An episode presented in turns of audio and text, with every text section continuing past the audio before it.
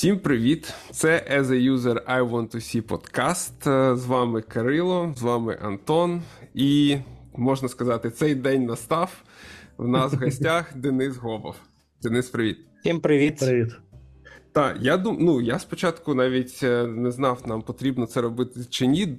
Бо для мене, якби Денис, це людина, яка не потребує та, от якогось там інтродакшену додаткового. Але от як ми нещодавно виявили, все ж таки деякі, я я думаю, що це і такий ньюскульні бізнес-аналітики, можливо, ще не знають Дениса. Тому Денис, попрошу тебе трошки розказати про себе, представитись нашим слухачам. Так, так, да. Я е, весь час намагаюся розширити коло своїх знайомств, тому можливо хтось про мене дізнається вперше.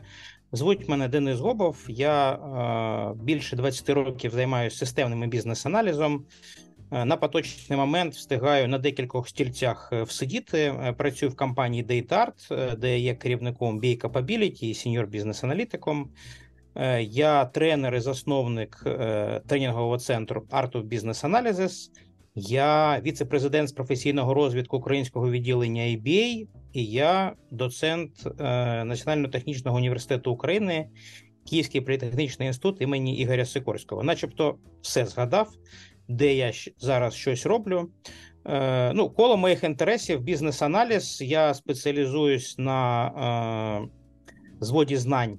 Е, від IBA, це A Guide to the Business Analysis Body of Knowledge. Там хтось називає мене е, бійбок євангелістом. Так, я ці знання несу в маси і допомагаю е, підготуватись до сертифікації. Ну, думаю, що цього буде достатньо в якості ознайомчої такої картини про мене. А є таке, а що таке BA Capability Lead, чи як ти там Е, Насправді дивіться, в різних компаніях е, значить, ці, ця організаційна одиниця називається по-різному. Та, там, Колись я був керівником відділу системного та бізнес-аналізу. А, а, там, Коли я працював в компанії Luxoft, я був лід BA. Тобто, насправді все е, залежить тільки від кількості людей, які е, ну, вони не є моїми прямими підлеглими, але е, ті люди, якими ти опікуєшся.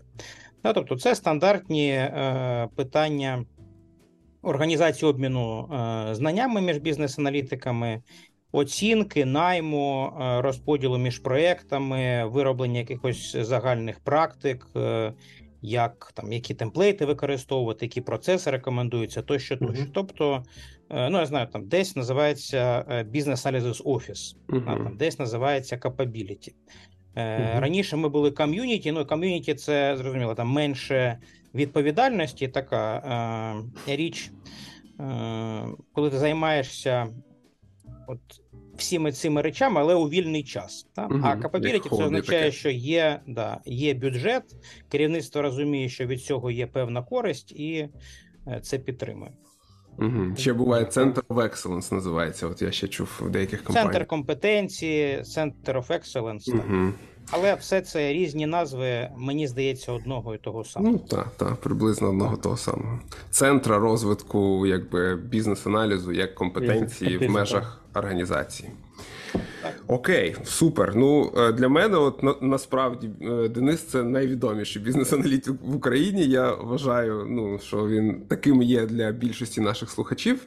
І ну, ми знаємо, що в принципі Денис і сам про це сказав, що дуже великий досвід, та там 20 років в бізнес-аналізі, в принципі, як в такому напрямку. І сьогодні ми обрали тему таку от поговорити в цілому та про розвиток професії, як вона мінялася за роки, як, як, які зміни відбулись. От давайте, може, з цієї теми почнемо. Побурчати про молодь. Ну, може і так, та подивимось, як вийде.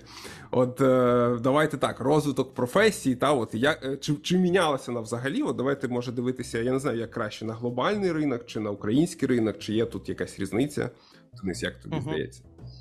Ну, давайте почнемо з українського ринку, а потім спробуємо угу. зазирнути на загальний Проекцію ринок. зробити. Угу. Так, е, дивіться, коли ти залучений в якийсь процес, то тобі важко побачити зміни. І сказати, ось там відбулись кардинальні зміни протягом там останніх 5-10 років. Найбільш наочний приклад це якщо у вас є діти, да, вони ростуть, так. і вам здається, що, начебто, ну що ну от вони е, сьогодні такі ж, як вчора, бо ви весь час е, поряд з ним. Да, коли ви зустрічаєтесь з друзями, як, у яких також є діти, або просто зустрічаєтесь з людьми, у яких є діти, яких ви довго не бачили, да, там, е, там півроку, да, якщо декілька років, то взагалі інша людина.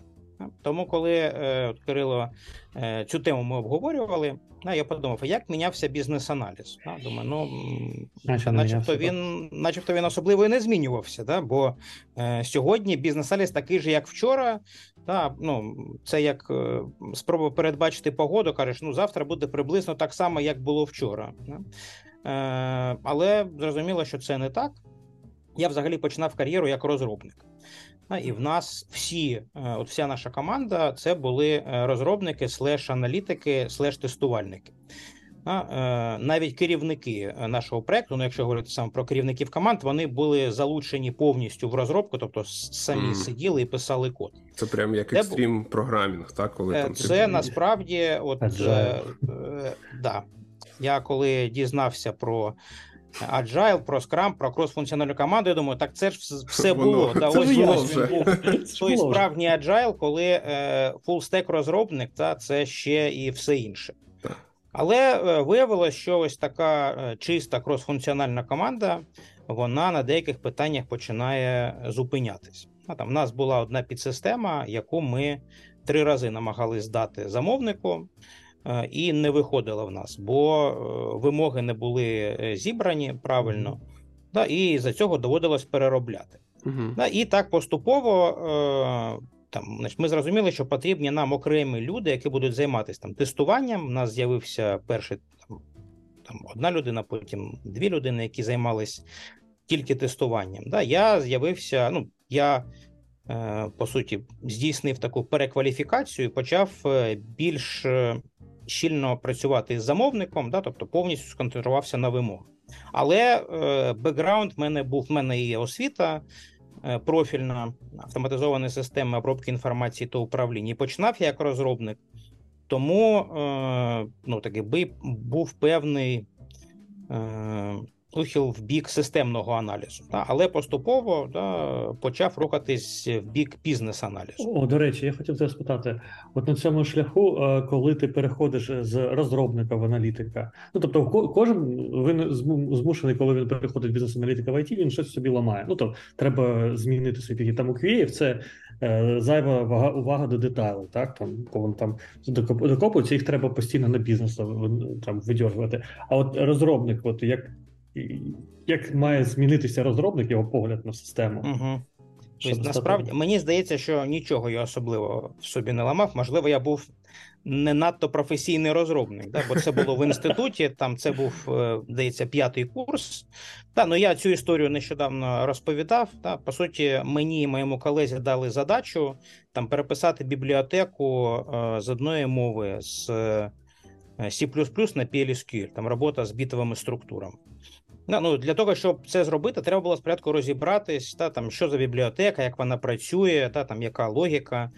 І е, я саме цим і займався. Та, а там друга людина, е, Ваня Волжев, він займався реалізацією. Да, тобто ми так поступово перейшли е, в, схем, в схему, що я розбираюсь, потім ми з ним обговорюємо, а потім він реалізує, да, а я пішов далі там, копати глибше.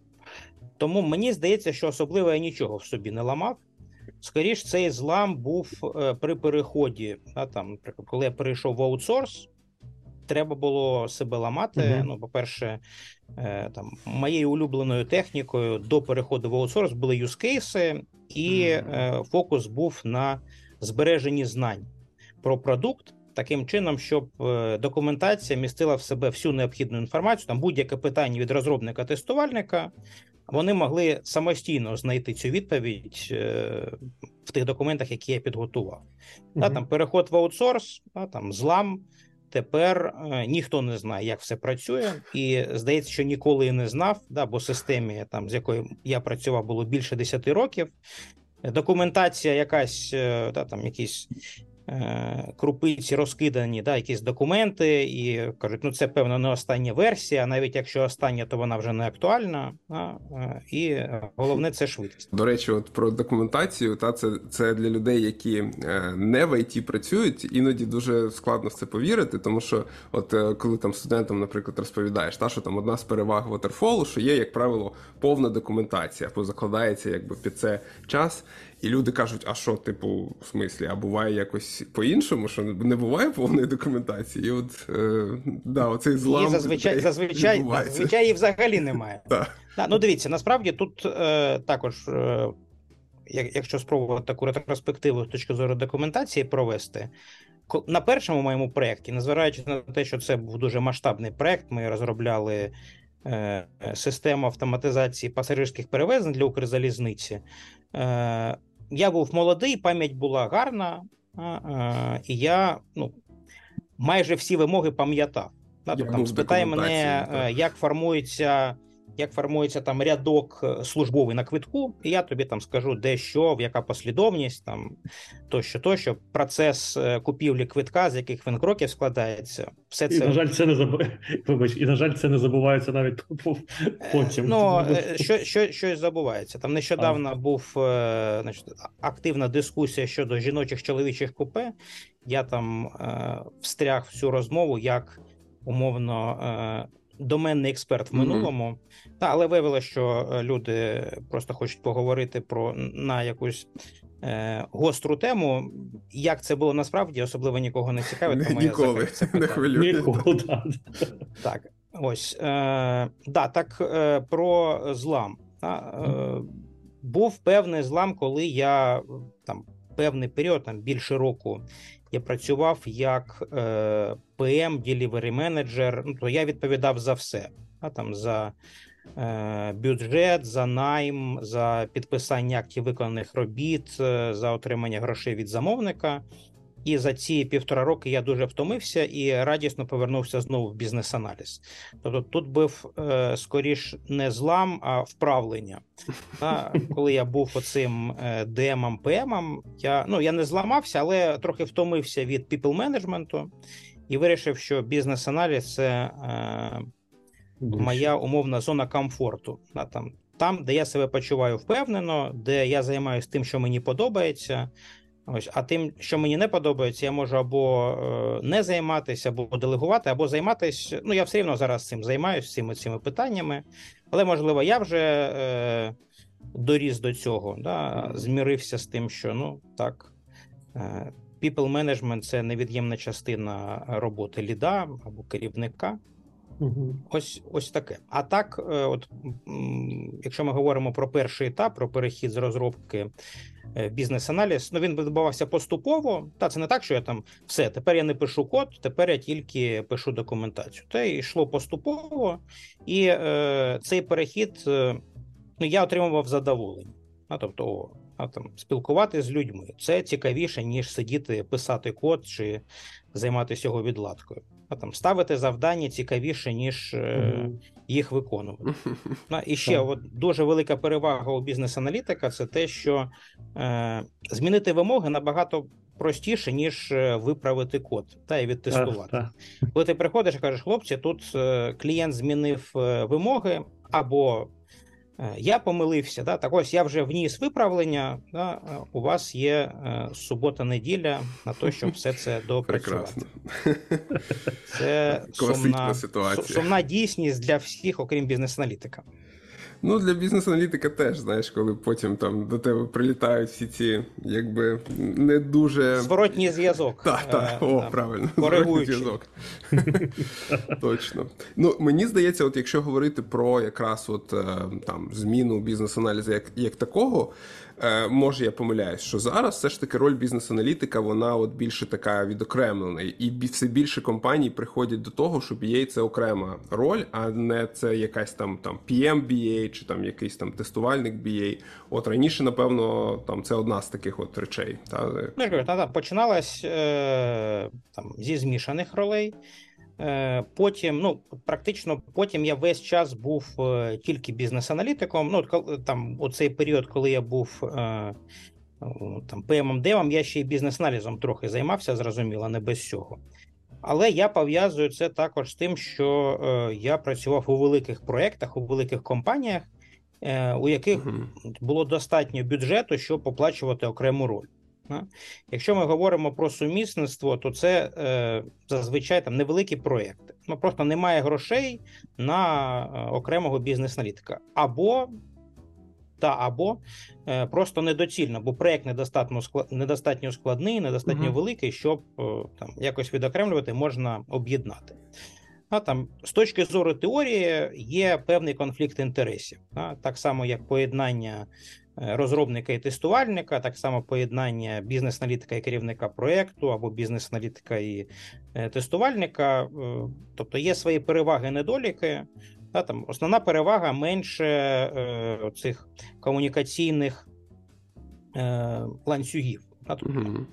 Сам собі поставив задачу, сам її виконав і молодець. Там але є, да, не потрібно, да, не відбувається перетворення інформації, викривлення її внаслідок передачі. Да, але все ж таки, от нещодавно е, там на сайті RTB, там остання стаття, яка з'явилась про розвиток професії бізнес-аналітика, і там проводив, е, проводився така аналогія з е, спеціалізацією праці. Спочатку кожна людина робила все. Там угу. І одяг шила, і на полювання ходила, да, і якимись справами по облаштуванню житла займалась. Да, там Поступово там перша революція це ну, там, від збиральництва перейшли до сільського господарства умовно. Да? Тобто розділились на е, тих, що е, займаються збиральництвом, е, полюванням і вирощуванням. Ну і там далі. Взагалі, вся історія людства це про е, заглиблення спеціалізації. Угу. Не без того, щоб робити певні кроки назад, на, щоб знову ставати використовуємо цей термін full та або універсальним солдатом, коли ти все можеш. І по аналітиках е, така сама історія. Тобто деякі проекти шукають людину, яка може все, яка одночасно і бізнес-аналітик, і е, трошки архітектор, е, їх е, називають так. Е, намагаючись це заховати системними аналітиками, угу. а, і трошки менеджер проекту, і ще скрам-майстер, а, ну і і тестувальник. Трохи, і трохи потестувати треба, і дизайн, бо дизайн, не встигають. І прототип. Та? Було б непогано, в принципі, да? але Час. що дивишся, результат не завжди достатньо якісний. У мене, до речі, от дякую, що зачепили цю тему по спеціалізацію. Насправді я намагався так. Я зараз ну, зустрічав таке бачення в деяких компаніях, коли вони кажуть: а, а, ну так, якщо утрирувати, да, так максимум таки вивести, що аналітик заважає команді. Через саме перетворення інформації, коли замість вимог аналітик починає рішення давати команді, і команда там робить, а потім з'ясовується, що це не так, і тобто хто винен аналітик. І тому вони почали робити типу кажуть, аналітик заважає. Ну там деякі компанії кажуть, не лише аналітик заважає, всі заважають команді розвиватися. Тому команда має сама збирати вимоги, сама спілкуватися з замовником, документувати вимоги, і писати код, і тестувати, і таке інше. І ну, я з цим взагалі не погоджуюсь. От що б ти казав, е, ну як от наприклад, уявимо, що ти аналітик в такій компанії, і твоє керівництво каже: все, давайте тепер ось так будемо робити, бо аналітики заважають, помилки роблять. роблять. От як як бій-лід, як uh, head of BAO, твоя позиція, uh-huh. які б доводи ти намагався донести до uh, керівництва, щоб змусити їх замислитись про це? Ну тому що про спеціалізацію людства. Це може на конфлікт вивести. Типу, занадто, занадто Ти що думаєш, та, ти думаєш, ми такі тупі, що цього не знаємо. заважає. А от які такі от такі речі ти би намагався донести до них питання задати, щоб вони угу. поступово самі змінили думку про це, може якось. Да, ну, е, по-перше, е, можливо, що це і непогана ідея, насправді. Ну, таки, чим довше працюєш, тим більше на питання, як правильно, ти відповідаєш it depends. Та? Тобто немає правильної відповіді, є контекст, mm-hmm є поточна ситуація, там картина в головах у людей. Да, Можна спробувати завжди пойти на певний експеримент. А, е, Ну таки можливий погляд на роботу і відповідальність бізнес-аналітика це е, зменшення невизначеності. Тобто аналітик дозволяє е, сфокусувати зусилля команди на те, щоб вони робили правильні речі. Ну а архітектор дивиться тим, щоб вони робили їх правильно. Або там тім літ, ну там є купа практик, які дозволяють це зробити. Чи можна працювати без бізнес-аналітика? Можна. Я навіть написав статтю з такою назвою е, Бізнес-аналіз є завжди. Питання, хто цим займається. То можуть і розробники е, збирати вимоги. Мрія е, будь-якого скрам-коуча. Да? Команда, яка сама напряму працює з замовником. Uh -huh, uh -huh. Супер да? виходить погано на практиці. Ну, то ну, швидко. У нас погано виходило. Знову ж таки. Зато за, за те відповідає певним канонам. А, е, Коли говорять нам, е, там ми хочемо вивести бізнес-аналітика. Да? Ну, перше, нещодавно насправді у нас була е, така ситуація. Я спілкувався, і е, там наступний е, контекст проєкту, що він е, дуже технічний, тож дуже велика зав'язка на архітектора. Е, аналітика не залучають в обговорення технічних рішень, і він весь час якби наздоганяє команду. Uh -huh. А враховуючи, що е, дуже багато змін, то виходить так: аналітик брав участь в обговоренні, починає писати вимоги. А під час реалізації картинка змінюється там, з подачі архітектора, з подачі е, команд ну, там, інших продуктів, з якими ми інтегруємось, бо там така сама ситуація, і просто аналітик видає ну, неактуальні вимоги ну вони стають неактуальними під час розробки. Да? І угу. за слабкого залучення ну, результат е, ну, нульовий. Е, питання: як можна це виправити? Ну таки, я там перше кажу, певно, у вас проблема з процесом. Е, вам потрібна людина, яка цей процес побудує. От в такій конфігурації, як у вас зараз, аналітик вам, ну, аналітик рівня middle вам не допоможе. Е, завершилася ситуація тим, що на цей проект зайшов один з найсильніших аналітиків компанії, е, і в нього задача не тільки бізнес-аналізом займатися, а й спробувати побудувати процес. Ну, ну таки є такий сервіс, як е, в нього не дуже гарна назва, погано сприймається бізнес-аналітичний аудит. Да, коли mm -hmm. приходить експерт і yeah. допомагає ну, там виявити слабкі місця в процесах, побудувати, але слово аудит відштовхує людей. Yeah. Пугає Тому дуже ми сильно. Там, да, да. Бо аудит це типу, ми ми знайдемо у вас помилки, да, і будемо вас носом тикати всі помилки. Yeah. Ну ми зараз там намагаємось. Е, ну всередині все одно називаємо це аудитом але там консалтинг, да, там консультування. Асесмент там ще буває. Асесмент також е, також пугає, та, але менш ніж аудит. Аудит просто має прям ну дуже такий негативний пушбек відразу. Так, тому дивись, от е, коли нам говорять, типу, нам не потрібен бізнес-аналітик, він заважає. Да? Е, ну, Перша людина, яка це каже, ну є біль в неї. Да, і Ми маємо сказати так, розуміємо, що є проблеми. Е, вивести бізнес-аналітика це дуже швидко. А Проблема потім завести нову людину, знайти і давайте спочатку поговоримо, а що вас не влаштовує. Подумаємо, чи можна це якось виправити з існуючими людьми, а, тобто без, зміни команди. А, Можливо, аналітика можна там тимчасово перевести на якісь інші задачі, та, на те ж саме створення бази знань по проєкту. А, там, Можливо, подумати, е, там, які інформаційні потоки. Не доходять до бізнес-аналітики, це призводить до е, негативного результату. Да? Тобто, ну розібратися з ситуації. Угу. Е, цінність бізнес-аналітика, ну ну таке можна. Е, Наводити приклади, на як бізнес-аналітик команді може допомогти, можна брати опитування, які проводив PMI з причинами неуспіху проекту. Коли тут дивіться, да, там з 10 пунктів там 4 чи 5 зав'язані на роботу бізнес-аналітика. Тобто, під е, причин, чому е, нам кажуть, давайте ми приберемо бізнес-аналітика в команді, їх безліч. А, е, Спробувати визначити причину, чим ця людина не підійшла. Ну таке можливо, бізнес-аналітик не не потрібен, бо його задачі виконує хтось інший. А, нащо нам е, це зайве дублювання? Це, до речі, один з моїх улюблених анекдотів, е, пов'язаний з бізнес-аналізом та оптимізацію процесів. Е, приходить аудит в компанію, Да, і е, ходять, опитують працівників, заходять там в певний відділ, питають у співробітника номер один, чи ви займаєтесь, що ви робите? Він каже: нічого не роблю, просто сиджу. Вони записують.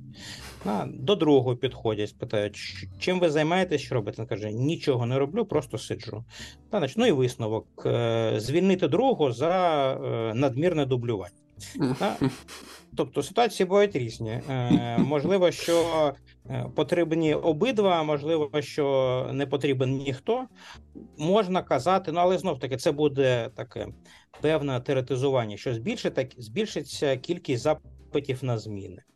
А у розробників буде менше часу на виконання безпосередньо своїх обов'язків. Документи якісь все одно потрібно буде створювати. Там Тестувальнику буде складніше працювати без вимог, бо якщо все залишається тільки на словах, ну це складно.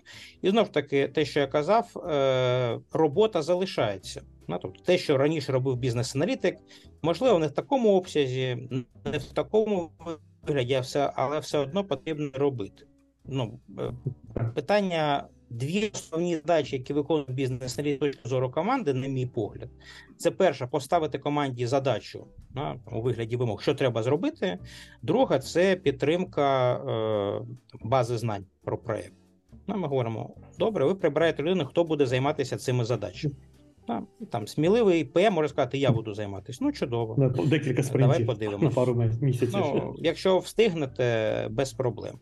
А, До речі, от я хочу підтвердити твої слова, тому що я якраз працював в такій компанії, з таким конфліктом просто зустрівся, і до мене приходили поза лаштунками девелопери, техліди, казали, не вчи спрацювати з вимогами, бо відповідальність на них скинули. А як правильно, uh-huh. красиво все описувати, на що фокусуватися? Ну тобто писати саме вимоги, а не те, що задевелопило, да? не не описувати те, що uh-huh. задевелопило, як воно там працює, а саме вимоги сформулювати, задокументувати.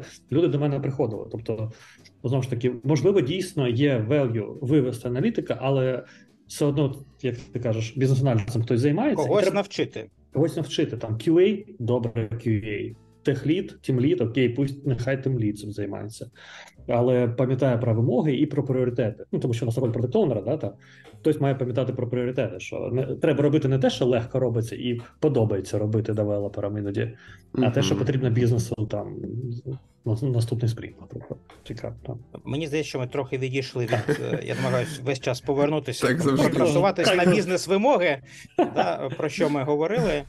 Е, да, ну, так Якщо говорити от про цю еволюцію, да, е, я буду розповідати суто про свій досвід. Да, Спочатку аналітики, мені здається, що більшість аналітиків вона вийшла саме з технічних фахівців, да, бо ті, хто був е, архітекторами, розробниками, е, вони зрозуміли, що потрібно і цією е, роботою займатися, і все ж таки це був більше системний аналіз, і концентрувались е, здебільшого саме на питаннях дизайну, тобто саме як це має бути зроблено. Оцей крок, ще один крок назад до бізнес-вимог, його трошки пізніше почали робити. А спочатку системні аналітики, потім е, виявилося, що потрібно подумати взагалі, яку проблему вирішуємо, а які там є варіанти рішення, можливо, що те, що ми робимо, взагалі не потрібно. А, І такий йшов рух від е, системного до бізнес-аналізу. Е, Після того, як е, ну, і е, мені пощастило е, зайти в IT на початку 2000-х, тобто це той період, коли IT ще не було е, цим золотим тельцем.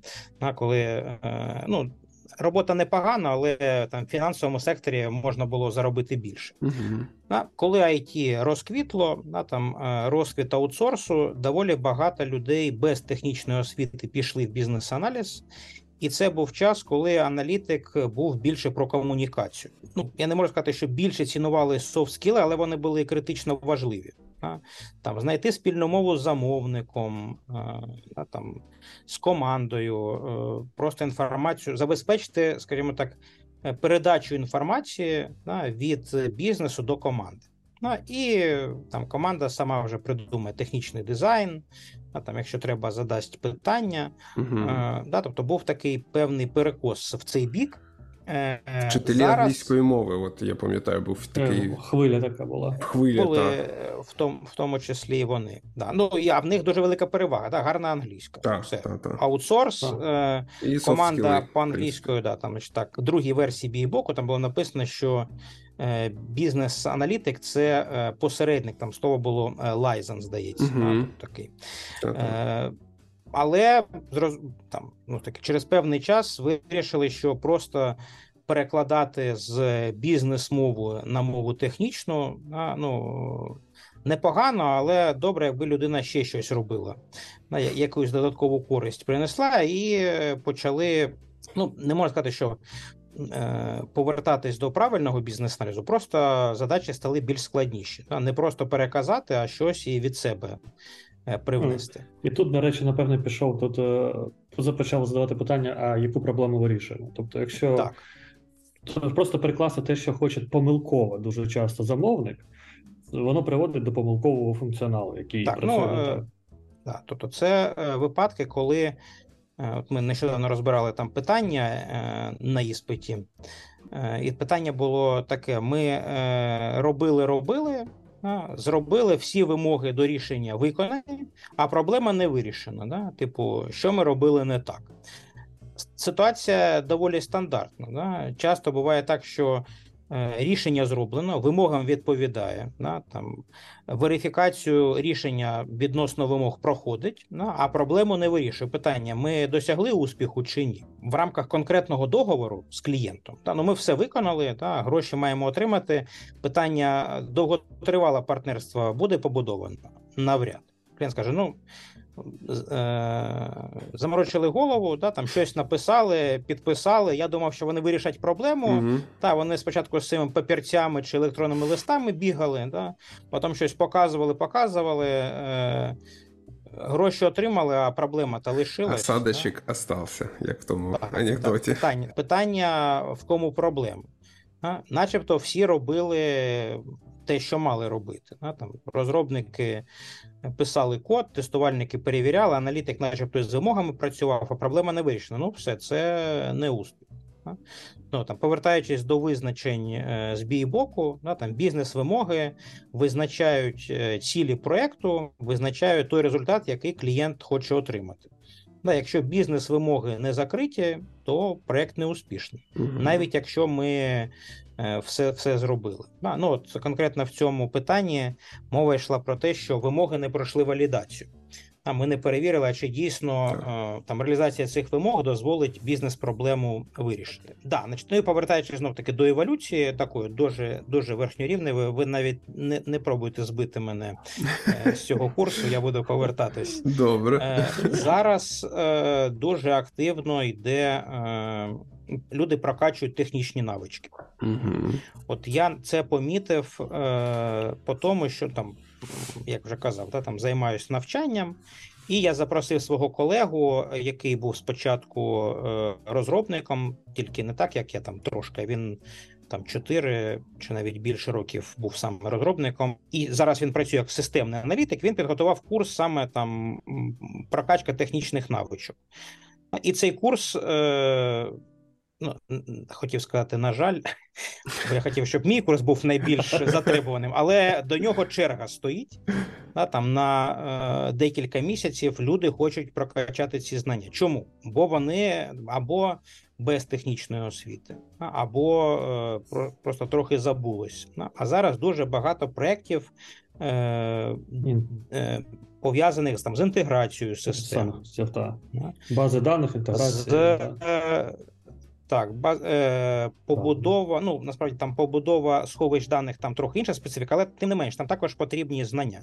І е, коли у аналітика є технічна база, а, то він може більш ефективно працювати. Да, знову таки, бути просто комунікатором вже недостатньо. Треба, ну, бажано, щоб було і це.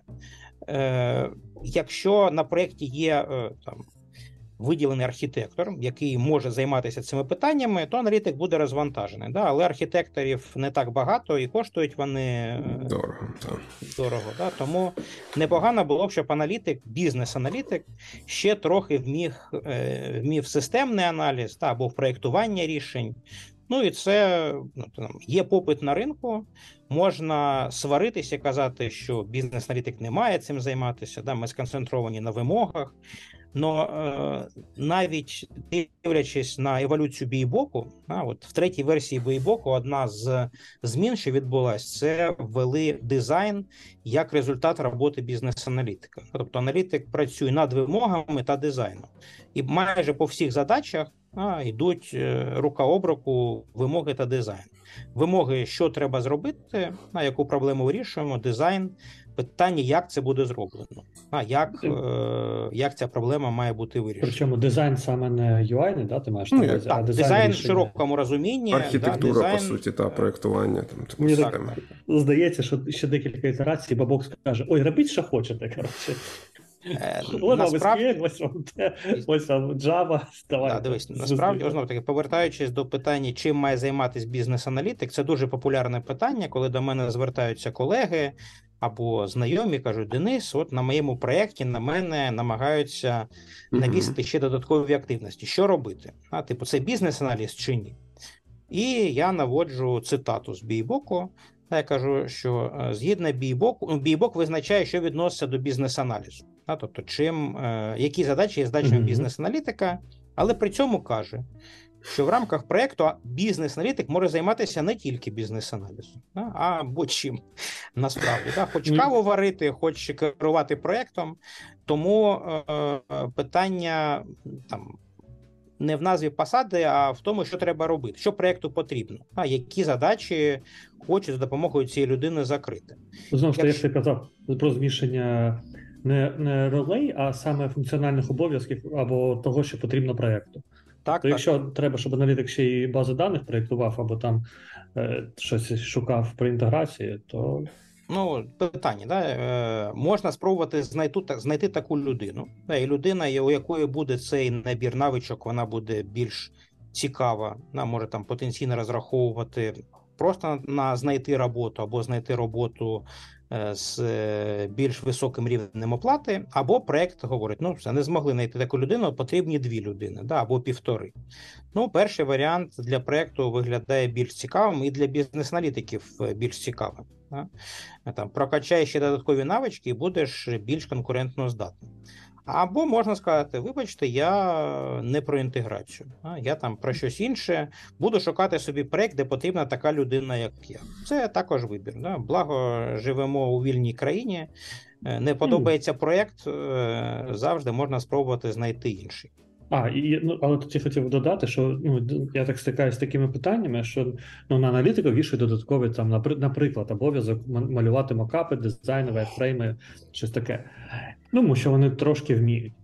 І вони кажуть, ой, це складно, ну тому що це їх не, не їх профільне да, навичка щось будувати. Вони звикли з вимогами працювати, або вони там джун middle level, тобто ще для них це важко, їм би свої базові прокачати нормально. Mm-hmm. І я тоді їм просто рекомендую, що е, просто давайте естимейт, з урахуванням е, цієї додаткової задачі. Не треба працювати в суботу, в неділю, там по 20 годин. Ви працюєте, просто кажете вимоги за 5 днів, вимоги плюс дизайни за 15 днів. І пар декілька місяців, і вам знайдуть дизайнера, якщо це не підходить. Якщо це їм буде окей, значить їм окей, і ви прокачаєте дизайни. Е, і Зворотній бік, що потім дизайнер скаже: слухай, а ти можеш ще вимоги, типу, окрім окрім ну, дизайну? Така кампанія краще не стикатися з такими людьми. знаєш, Вони кинуть да, ну, да, Тут є ще один такий момент. Е, ну, така е, моя, Одна з моїх улюблених е, баєк історій. Е, от Коли говорять, типу, там треба швидко це зробити. Да? Або кажуть там, «Е, за скільки зробиш? Ти кажеш, там зроблю за 15 робочих днів. Да? Тобі кажуть, треба встигнути за 5. Да, Я кажу, дивіться, я вмію е, знаходити добуток е, великих натуральних чисел без використання калькулятора точність дуже хромає, да, кульгає, а так е, дуже швидко. От. Тому е, дивись, мокапи, е, питання, які мокапи? Да, там Просто намалювати на папірці, сфотографувати і викласти, да, там, це одне. Якщо цього буде достатньо, ок. Команда, можливо, так. що проблема буде закрита. Якщо нам кажуть, ну треба взяти InVision, да, там намалювати, щоб були слої, щоб можна було там потім перевикористати, або застосувати цей стиль, який ти створиш, ти кажеш, вибачте, це інша задача, інші гроші. Я там це не вмію. Да. Можу навчитись, да, але на це потрібен час, можливо, гроші. Угу. Е, Доцільно це там залучити частково дизайнера. Ідеальна ситуація, ну там з боку замовника, да? коли одна людина, бізнес приходить, каже, мені потрібно це. Да? І одна людина бере це і робить. Да? І е, таких е, універсалів, ну раніше їх було багато, я не знаю, зараз вони залишились чи ні. Просто е, вони починають зашиватись да? там, з певного моменту, або вони роблять такі конструкції нежиттєздатні.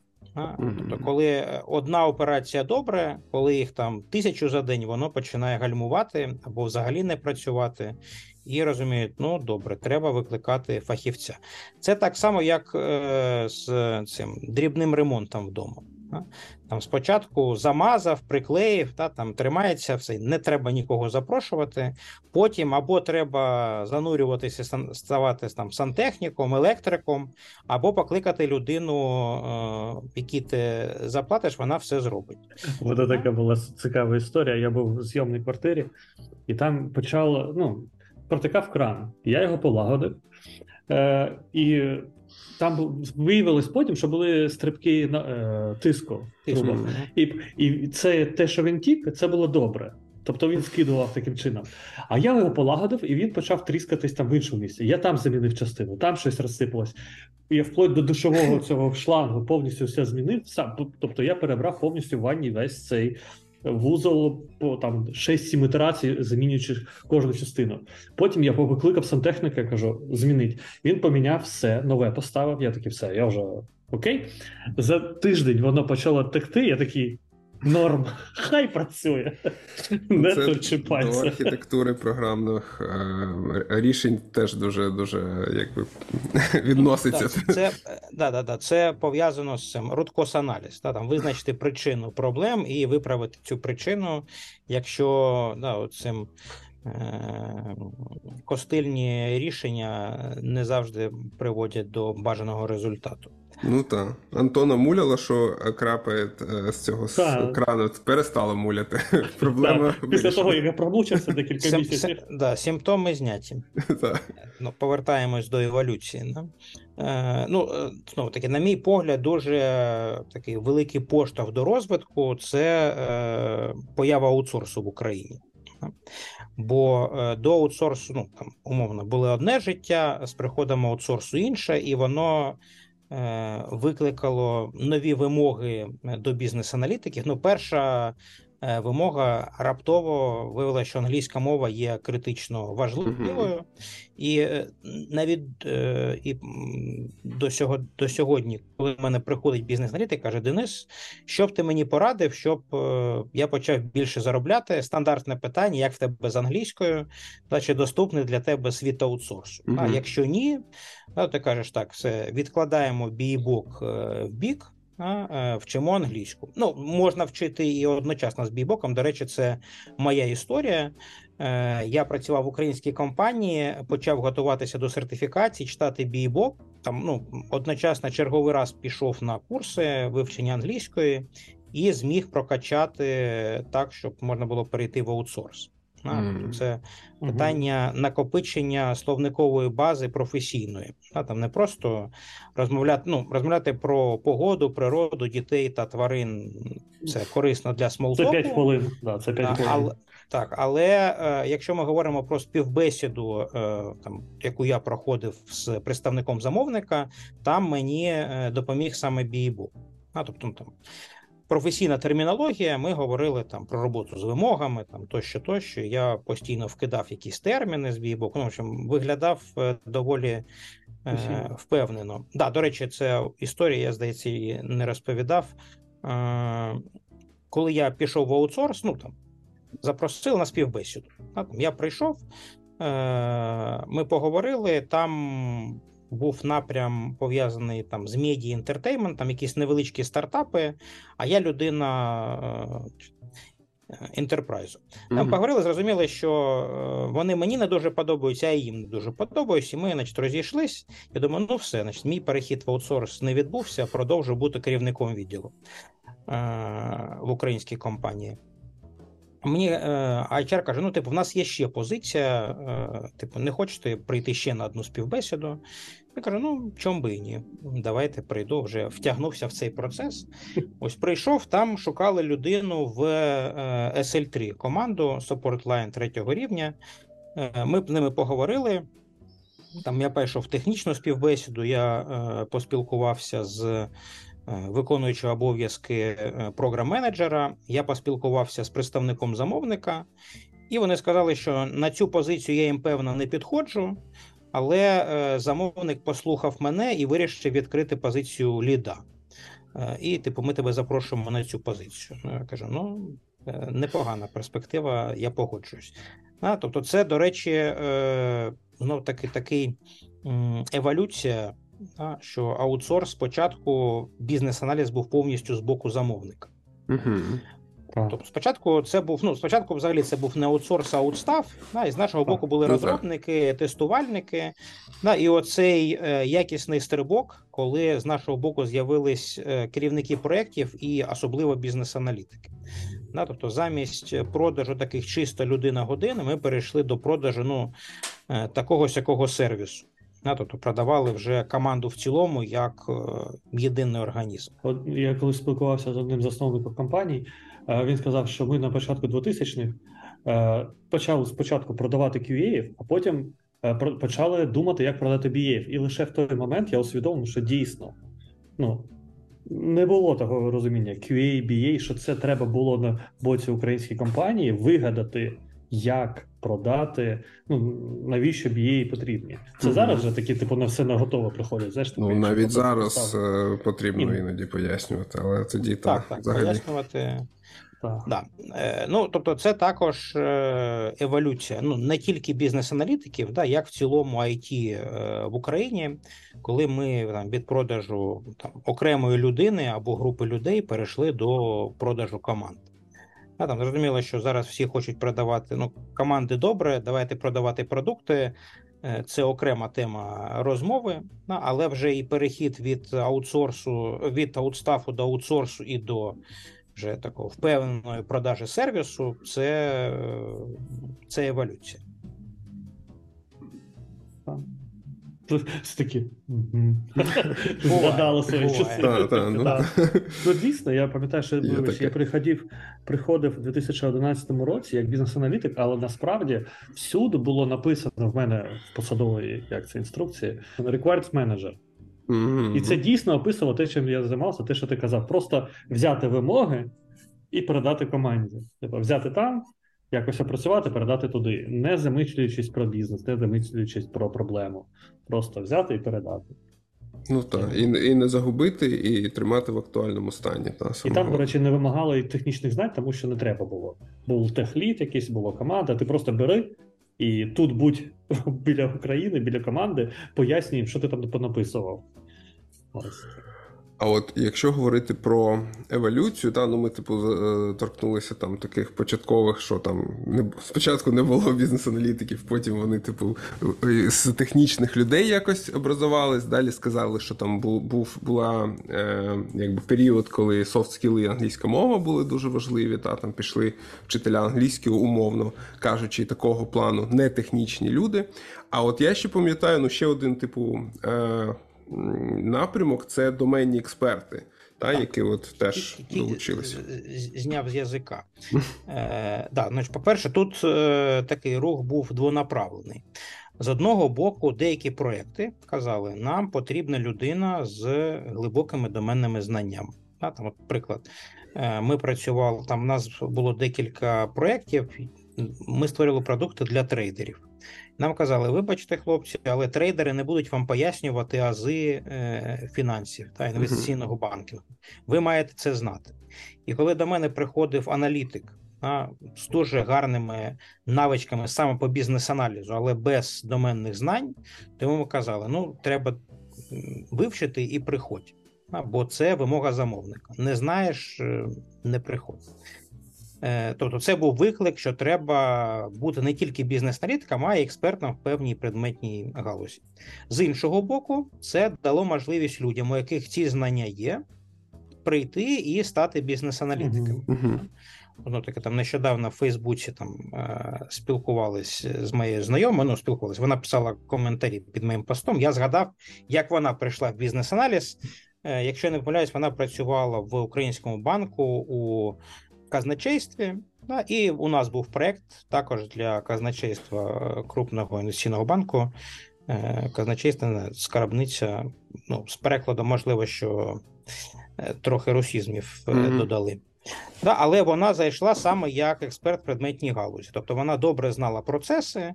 Все, що їй потрібно було, це прокачати бізнес-аналітичні навички, бізнес-аналіз. Ну, Якщо в тебе є Е, хист до цього, да, якщо там логічне мислення є, е, вивчити це не така велика проблема. Тобто, це е, можливість для людей перейти в бізнес-аналіз, перейти в IT. Тут я знову коли приходять потенційні свідчери, питають, як нам знайти перший проєкт. А Там я стукаю в компанії, мені ніхто не відповідає. Я кажу: шукай проєкт, де буде затребана твоя експертиза. Там, спробуй знайти позицію у ну, якщо працюєш там в великій організації, піти до е, своїх вендорів. Так, сказати, візьміть мене, я буду працювати у вас там. Як е, стажер, да, як джуніор, да, я добре знаю предметну галузь, я вам допоможу саме цими знаннями. Да. Ну а там на фоні буду прокачувати інші навички. Чудова можливість да, саме для доменних експертів. Це характерно для фінансів, це характерно для тревела, да, це характерно mm. для е, проєктів, пов'язаних з безпекою. Да, тобто це е, ну, торгівля, теж туди ж. Так, так, так. Це ну, насправді будь-яка. Е, якщо це не черговий інтернет-магазин, да, тобто щось дуже просте, Тут то всі там потрібна нам потрібна людина, яка ну насправді і навіть і в цих інтернет-магазинах можна створювати там якийсь щось дуже простеньке, можна розетку спробувати да, створити. Там потрібно розуміти процеси, в тому числі те, що відбувається на бекенді, mm-hmm. те, що не є таким очевидним. Mm-hmm. Ось.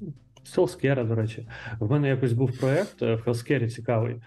Там було пов'язано з ДНК, РНК, аналізи по ДНК, як там е, ліки сприймаються. Да? І Там були бази даних зовнішні, які там підтверджень треба було підключати до нас, е, такі бібліотеки, все таке інше.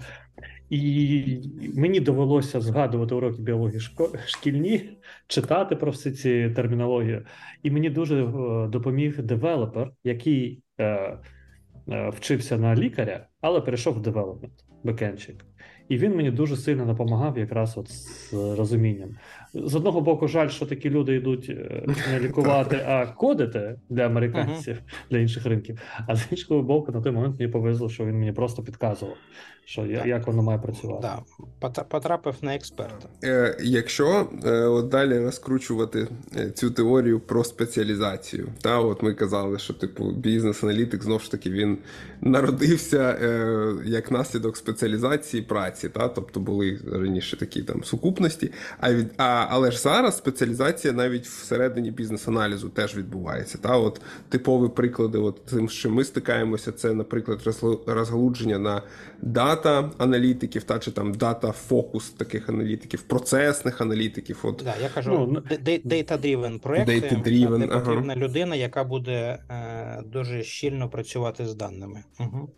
Ну не лише доменні зараз, тобто доменна спеціалізація відбулася там раніше трошки, а зараз ще додається технічні ці нові вектори інтеграції.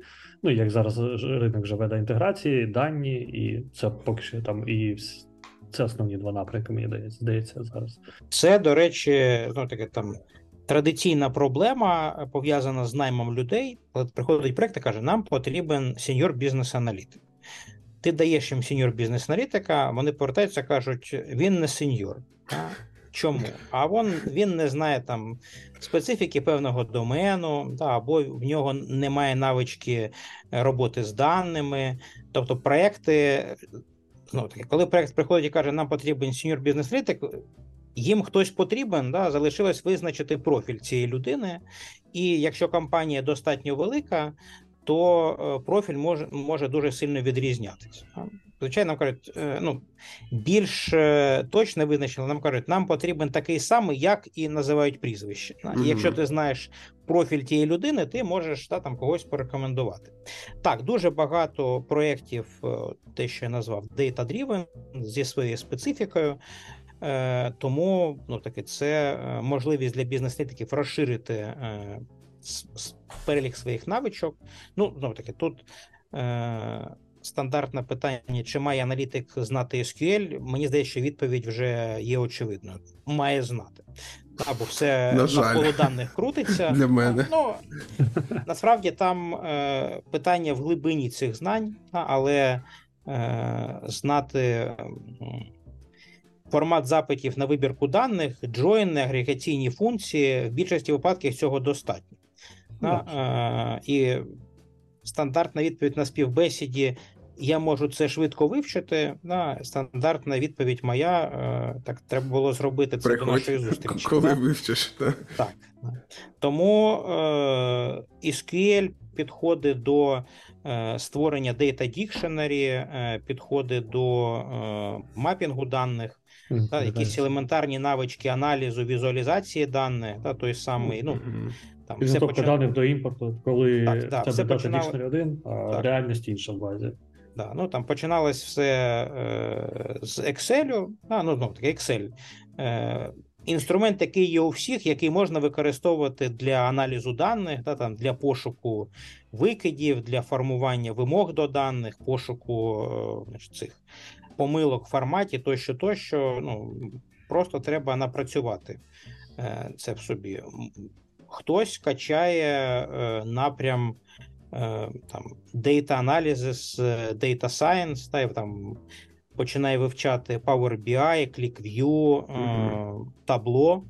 Але питання: наскільки глибоко треба знати ці інструменти, можливо, хтось з бізнес-аналітиків і е, переметнувся на інший бік і став е, табло розробником. Не виключаю. Да? Але зазвичай це просто розуміння тих можливостей, які є у інструмента, да? і його використання для складних випадків запрошують все ж таки е, розробників да? або угу. консультантів з цього приводу. До речі, е, е, є ще одна е, один напрям, про який ми не сказали: це бізнес-аналітики, які займаються кастомізацією стандартних угу. там, условно, коробочних рішень. Так. Колись я мало не перейшов в секту сапівців, бо виглядало як щось цікаво, велике і. Е, Ті, хто рекламував цей напрям, да, казали, що гроші там шалені.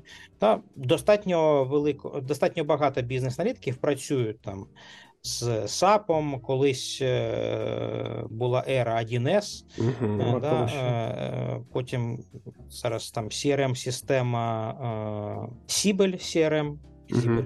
CRM. Uh-huh. І ще декілька продуктів, там, де люди, ну, у Oracle була лінейка продуктів, тобто це люди, які, у яких основний актив це глибоке знання цього продукту, е, навичка його кастомізації під потреби замовника, знання стандартних е, конфігурацій, там, в залежності від типу компанії.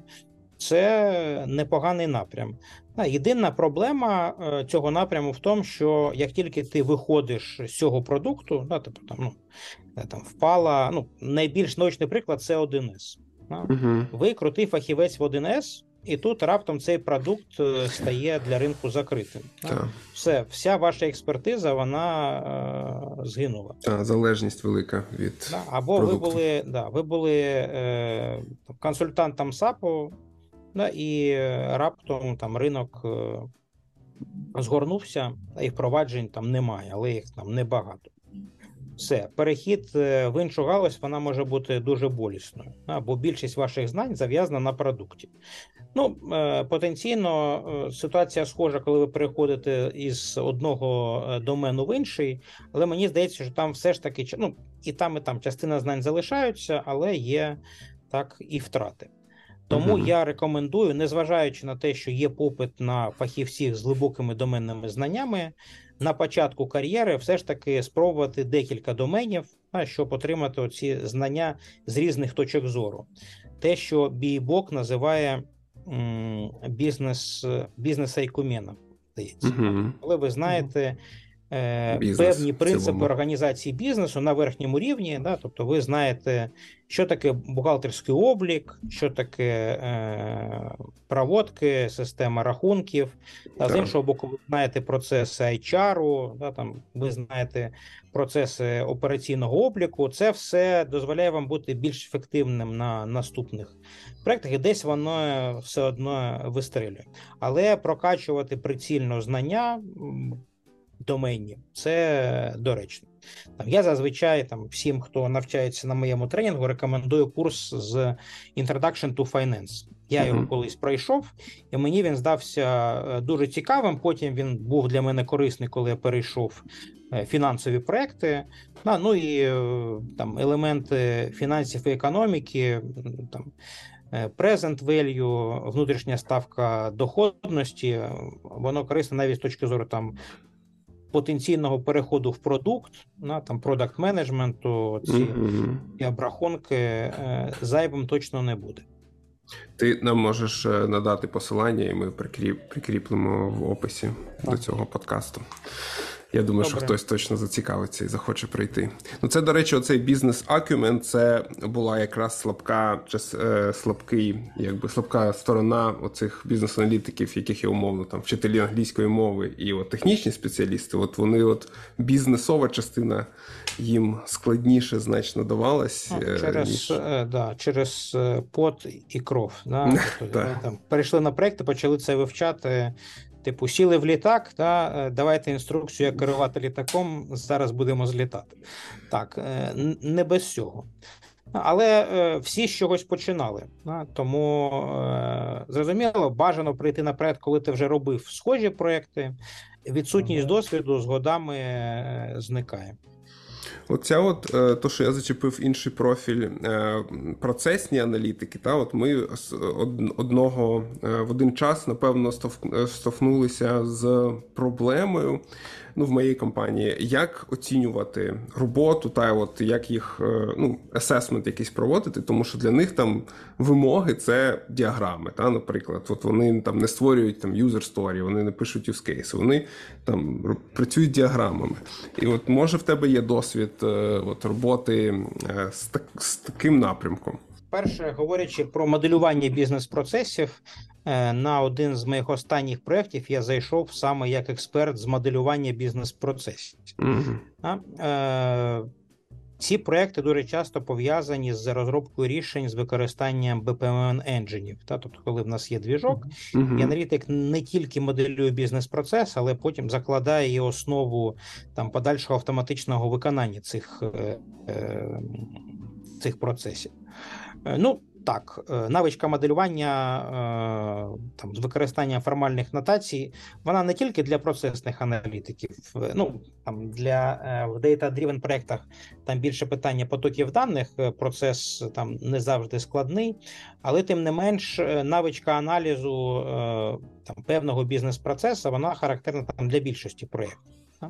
Можливо, в мене не було е, таких е, складних проєктів в цій галузі, да, тому я кажу, типу, ну, здається, що це е, все доволі очевидно.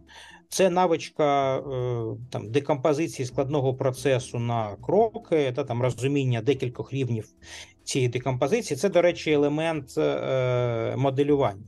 Або е, нормально правильно змоделювати бізнес-процес, не використовуючи там принцип згортки, да, там принцип декомпозиції, е, доволі складно. Е, тому е, так, є цей напрям. Чесно скажу, не так багато в мене було е, оцих е, проєктів, де uh були потрібні саме процесні бізнес-аналітики. Скоріше були проєкти, де е, від аналітика вимагалось аналізувати і моделювати бізнес-процеси. Ну і потім до цих бізнес-процесів прив'язувати там варіанти автоматизації цього бізнес-процесу. Да, там, uh-huh. Таке було. Е, ну, Ну, це напевно для аутсорсу не типовий напрямок та процесних аналітиків. Мало хто шукає там в, в аутсорсі. Це та це радше ці внутрішні проекти, так е, проекти, так звані, які теж свою специфіку мають, та і особливо доволі, що там багато дуже стейкхолдерів, як правило, там особливості спілкування, і от там от ці ці навички якраз процесного е, аналізу вони потрібні. Та але на аутсорсі, напевно, це не дуже е, така популярна штука. Так, добре, давайте ще е, знаєте, яку тему візьмемо. От я не знаю, Денис, ти продовжуєш е, співбесіди проводити з аналітиками? Проводжу, проводжу О. регулярно. Угу. Тепер останні дві мої співбесіди: одна людина була з Нью-Йорку, і одна людина була з Бангалора. Опа. Тому географія доволі широка. Практично полярні. Єдине, що питаю я у всіх приблизно одне й те саме. І кейси для всіх однакові, але так, проводжу і активно. Питання таке: от можливо, ти відчув якісь зміни от нового, умовно так кажучи, покоління бізнес-аналітиків, от яке воно зараз, та от можливо в тебе є хороша вибірка е, на цей момент. Нове покоління не в плані там віку, та просто от люди, які там в цю професію зараз недавно, ну, тобто недавно зайшли і да, розумієш, тут е, питання, яке. Е, покоління різні, але я той самий. Да? Я та я та питання ставлю. Як там е, питання тут буду задавати я. Ну вони, але, може вони якісь питання від, відношення та до цих питань, можливо, вже різні. Там хто як да, сприймає. Насправді і в мене було е, ну цей період до аутсорсу і аутсорсу, і я значить розповім, як змінилась uh-huh. характер проведення співбесіди. Коли я е, працював на український ринок, співбесіда зазвичай будувалась за таким принципом. Е, спочатку там приходив кандидат, ми з ним десь хвилин 40-50 спілкувались. Ну там людина розповідала про свій досвід, ми задавали якісь питання. Після цього ми давали йому тестове завдання. І людина його виконувала там 2,5-3,5 години, а потім ми приходили і обговорювали результат. Тобто, в цілому співбесіда займала там 3-4, інколи і більше годин, і ми могли себе таке дозволити. Е, і, е... Зараз це настільки дико звучить, мені здається. Ну, Ми робили це не тому, що ми були такі, е, значить, там, хотіли познущати людини, ми давали е, перелік задач, які людина буде виконувати на проєкті. І могли подивитися, що що з цього виходить. За результатами співбесіди, ну, перше, ми знали точно, чим ця людина буде займатися, могли дати завдання максимально наближені до реальних і подивитись, е, який рівень. Тобто оцінка була доволі доволі якісна. Ну і намагали, ну, наприклад, е, був у нас е, невдалий досвід, найняли людину, у якої були проблеми з е, написанням документів. То коли людина передає інформацію в усній формі, то ти розумієш, про що вона. Коли намагається написати, просто якась біліберда виходить. Це проблема. О, і ми почали, і ми е, там включили в цей перелік тестових завдань написати невеличке есе на тему етапи розробки програмного забезпечення. Просто подивитись, як людина письмово свої думки може сформулювати. Ну і там змоделювати бізнес-процес, написати use case, змоделювати діаграму станів. Нічого, е, на мій погляд, зайвого там не було. Тобто люди перевіряли ті навички, які будуть затребувані співбесід у нас було відносно небагато. Коли я перейшов в аутсорс, там просто вал співбесід. Тобто там в тебе в тиждень може бути 5, може бути більше співбесід. Якби ми, я продовжував проводити співбесіди в такому ж стилі, я ну, працювати не було б коли. Так, більше нічим а? би не займався, тільки в співбесіді. Тому е, почали скорочувати, і зараз в мене співбесіда займає півтори години. Е, ну, такий, е, На початку роботи в аутсорс я наймав людей собі в команду на свій ну, там це не проект, це була група проєктів, е, але ну, все ж таки під проект ми наймали. Зараз, от я працюю в Датарті вже ну, довго працюю. Так, от там принцип ми наймаємо в компанію.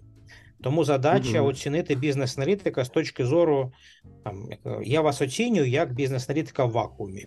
Тут намагаюся зрозуміти ваші сильні слабкі сторони, да, і зрозуміти, як це буде е, матчитись, як це буде відповідати там на середньому проєкті. Ну, потенційним проектам, да, куди вас можна буде потім Мгм. запропонувати, е, якщо ви е, там.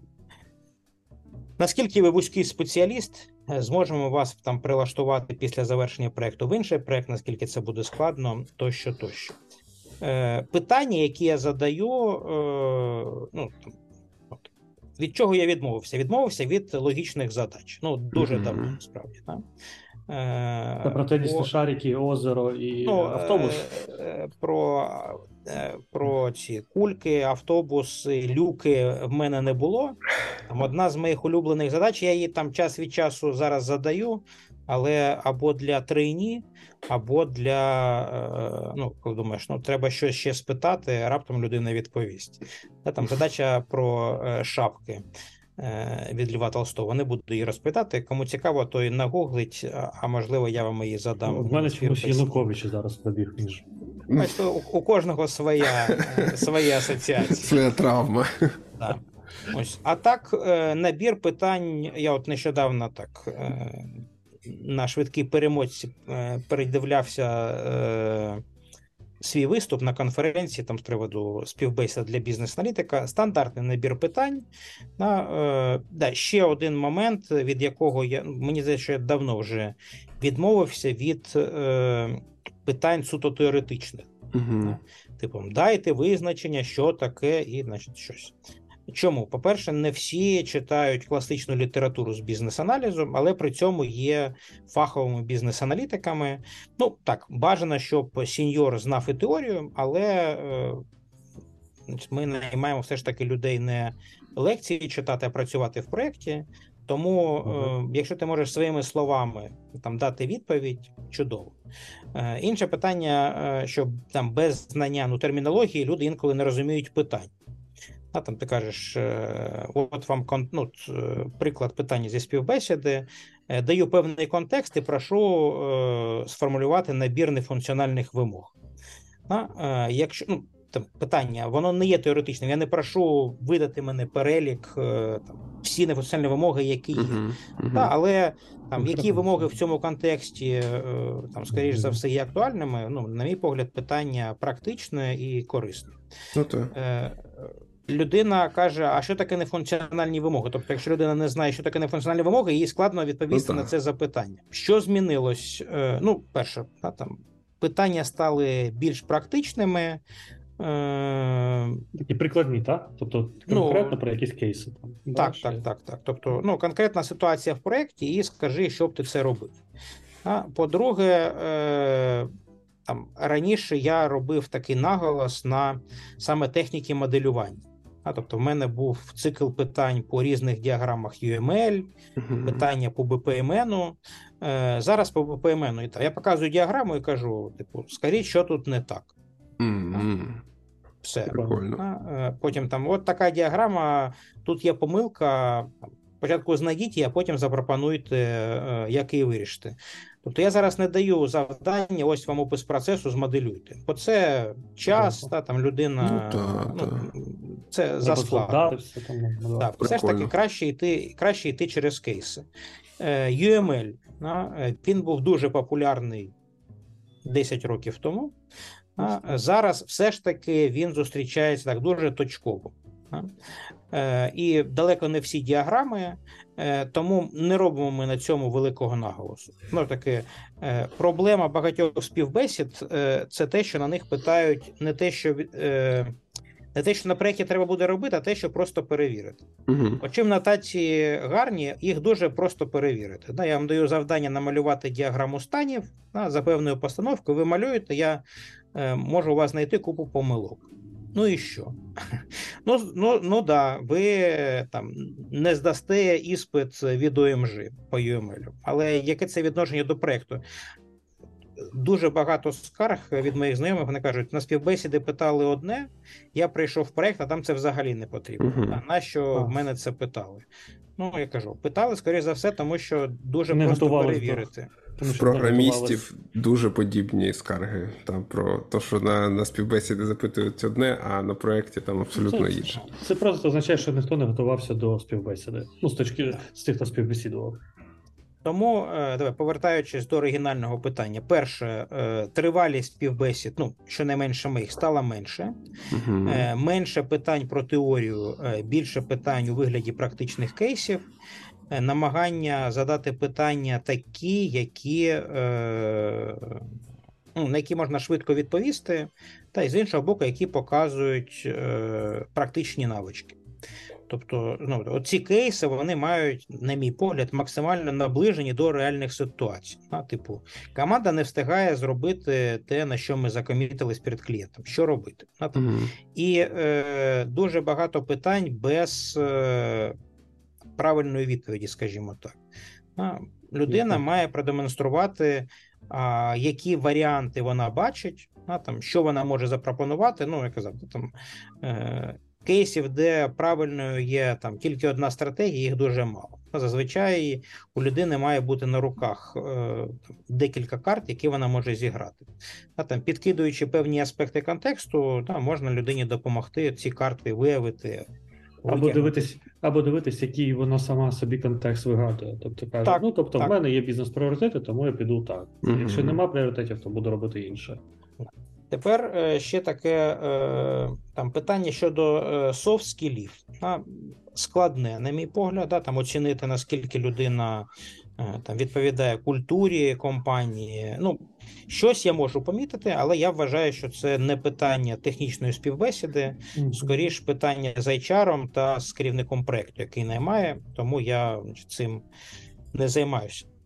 Колись дуже давно нас вчили. Е, там якась методологія визначення психотипу, а, там якісь ми намагалися запам'ятати ці ключові слова. Е, там, е, но Я на все це забив і сказав, е, що прикольно. я по вторинних признаках це можу визначити. Е, Давайте цим буде займатися хтось інший, а ми потім будемо звіряти наші е, показання, наскільки вони співпадають.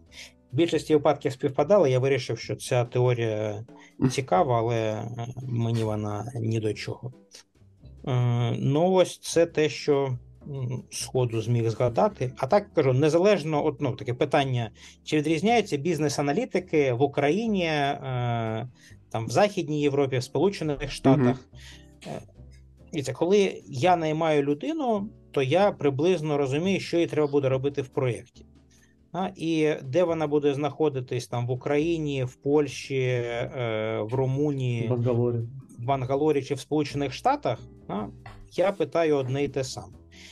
Інше питання, що е, бізнес-аналітик в Штатах може займатися чи, чимось іншим. Тобто в нього буде там більша орієнтація на. Е, що називається client-facing, да, тобто там у клієнта сидіти, з ним спілкуватись, і вимоги він, можливо, взагалі не буде ніколи писати. Да, тобто людина, комунікатор. Е, я кажу, дивіться, якщо нам потрібна така людина, давайте її буде е, оцінювати не я, а той, хто цим займається. Я по стандартних бізнес-аналітиках, які потрібні там в різних проєктах. А якщо це більше про engagement менеджмент, аккаунт менеджмент та там продажі, е, то давайте це буде перевіряти хтось інший. Я співбесіди проводжу ну, більше 10 років. Е, змінюється перелік питань, безумовно, в залежності від того, що людині треба робити на проєктах. А так більше якихось суттєвих змін у мене, скоріш за все, не було. Угу. Окей, так, я е, бачу, що ми так по часу вже доволі довго говоримо. Давайте, напевно, будемо трошки близитись до завершення. Останнє таке питання, можливо, там по декілька слів. Е, Можливо, якісь такі напуття для наших слухачів. От які виклики перед бізнес-аналітиками є зараз? Та, от, а, Можна повторити те, що ми вже казали, там про технічні якісь напрямки або домени. Чи Але може так, щось ще додатково? Summary якесь таке. Угу. Тільки я не пам'ятаю, скільки років тому я робив таку доповідь. Е, тренди розвитку бізнес-аналізу, типу, що буде завтра. Угу. Це завтра прийшло. Я не перевіряв, е, чи справдились мої прогнози. Я там казав, що треба частково справдились. Я там казав про те, що е, бізнес-аналітики будуть рухатись в бік стратегічного аналізу і в бік е, керування продуктами. Що з цього справдилось? Ми беремо більше відповідальності на себе. Ну і якщо ну, все ж таки продакт менеджер це дуже окреме і специфічне, але продакт-оунерами бізнес-аналітики mm-hmm. стають. Да? Е, Зараз тому, тренд, до речі. Да. Тому давайте, якщо е, те, що попросили, якесь summary. Да? Перше, треба визначити ваші е, сильні сторони, да, те, що ви вмієте гарно робити, і шукати проєкт, де це буде затребувано. По-друге, е, зворотня е, реакція. Дивимось на те, що е, що зараз на ринку актуальне.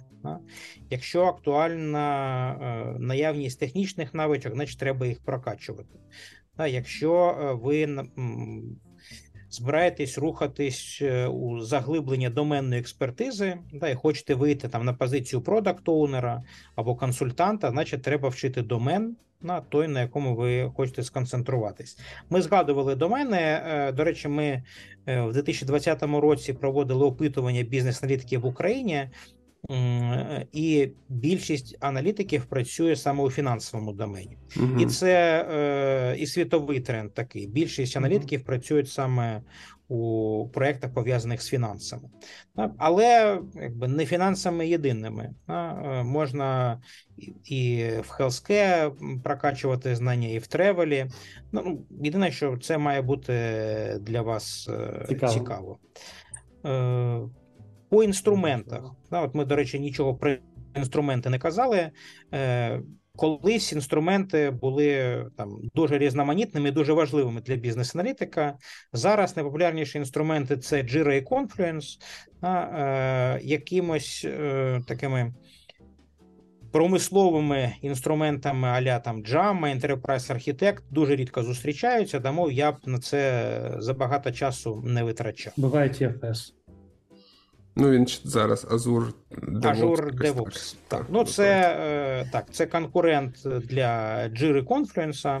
Я про них знаю тільки теоретично, е, не стикався. Стикався тільки з міграцією звідти в Jira Confluence.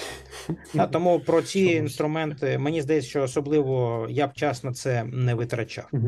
Бути готовим, ну ну таке там питання адаптивності, підлаштування, прокачка софт-скілів без, без цього ніяк аналітик, е, навіть системний аналітик, працює здебільшого з людьми і з системами.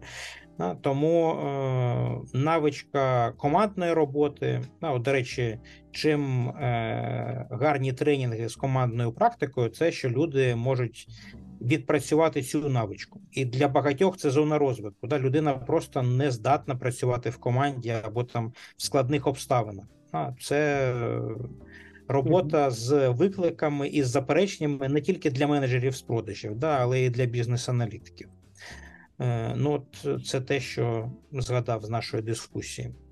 Тобто е, шукати гарне місце для застосування своїх е, сильних сторін, слідкувати за трендами і прокачувати себе, якщо ну, бути Е, ну, щонайменше ті шейп спеціалістом. Да? Тобто, щось ви знаєте дуже добре, і значить, в різні боки також щось прокачувати, щоб бути в курсі, що там відбувається. Ще е, хотів нагадати, що ти казав про англійську мову, це все одно залишається. Так. Так, і SQL мова. майже всюди тепер потрібен SQL. Ну тобто дуже мало проєктів залишилось, де аналітик а, не може принести додаткову користь Е, використовуючи SQL. Тобто все одно... Ну, без да, навички роботи з даними. Да, До речі, я от згадав, е, ти мене наштовхнув на згадку. Колись ще в київському відділенні ABA ми малювали е, таку картинку: чотири кити ефективного бізнес-аналізу. Тобто розуміння теорії бізнес-аналізу, доменні знання, софт-скіли і е, навички роботи з різноманітними інструментами, ну там технічні знання, скажімо так. Мгм. Ну і на все на цьому зверху бу- був кружечок з написом англійська мова. В принципі, те, що ми зараз е, розповіли. Ні, ні, там один з елементів це були методології розробки програмного забезпечення. Мгм. А, тобто SDLC, ну без знання SDLC ви не зможете працювати. Тобто розуміти етапи, хоча б на верхньому рівні Ну так, так. і специфіку методології або підходів до розробки програмного забезпечення, це е, також без цього ніяк. І на співбесідах, до речі, да, там е, контекст питання, там вам кажуть, ви працюєте в скрамі або в канбані, або в ватерфолі, а вони підштовхують до е, відповідей е, потенційно правильних. Да. Угу. Без цього контексту да, там питання починають розпливатись. Тому і про це також е, треба знати. Це не означає, що треба відразу йти на сертифікацію, отримати да, там, е, сертифікацію Scrum майстра чи продакт оунера чи ще когось, да, але е, знати доцільно. Супер. Ну, Так. думаю, що на цьому будемо завершувати. Хороше таке, е, якби е, напуття та, для всіх наших слухачів. Е, Дякуємо, Денис, дуже, що ти до нас завітав. Дякую, що запросили. Е, Я відкрию таємницю. Ніхто мене не запрошував. Я сам прийшов до Кирила і сказав: Кирил, Ні, а ти знаєш, вже час мене запрошувати. Та, Ми хотіли запросити тебе, але ми такі сидимо, може, ми не дозріли тобі. А що будемо питати? І все, у нас такі сверчки такі, просто. Та, та, та. Насправді ми, Тобто, ми дуже хотіли довго щось хотіли. цікаве питати, але не просто, не, не пересічне. Зараз от ми знайшли, що от історію. І В нас, в нас були е, запити раніше, та от там запросіть Дениса, запросіть Дениса. Ми такі, та ну ми обов'язково запросимо. Треба тільки до цього якось дійти, дозріти. Та і тут дуже смішно, що Денис е, сам пише. Дивіться, до речі, до речі, це про проактивність з боку бізнес-аналітика. Да, аналітик має бути проактивним. Да, там, приходити, пропонувати, питати, збирати зворотній зв'язок по собі. Це, до речі, також шлях саморозвитку. Да? та. Бо дуже часто навіть керівники, у яких це частина їх обов'язків, там давати зворотній зв'язок, стимулювати професійний розвиток, але можна не чекати, часу. сидячи на березі, а йти і самому задавати питання, там що я роблю добре, що я роблю недостатньо якісно, і це дозволяє рухатись вперед. Так, до речі, от дуже хороший приклад цього якраз. Ну, я думаю, що у нас дуже багато тем, які ми ще могли би обговорити, тому відразу заздалегідь тебе запрошуємо ще раз до нас прийти. Ось е, через якийсь час, то ми можемо знову зібратися і поговорити вже на якусь Чудово. там іншу тему. Я готовий підписатись. Дуже О. цікаво було. Супер, це все зафіксовано. Під- Підписуватись навіть не потрібно. Окей, е, добре. Всім дякую, що нас послухали. Дякую тобі ще раз. Денис, що до нас завітав. Всім гарного дня і до нових Да, зустрічей. дякую, дякую за увагу і до нових зустрічей. Всім пока. Пока.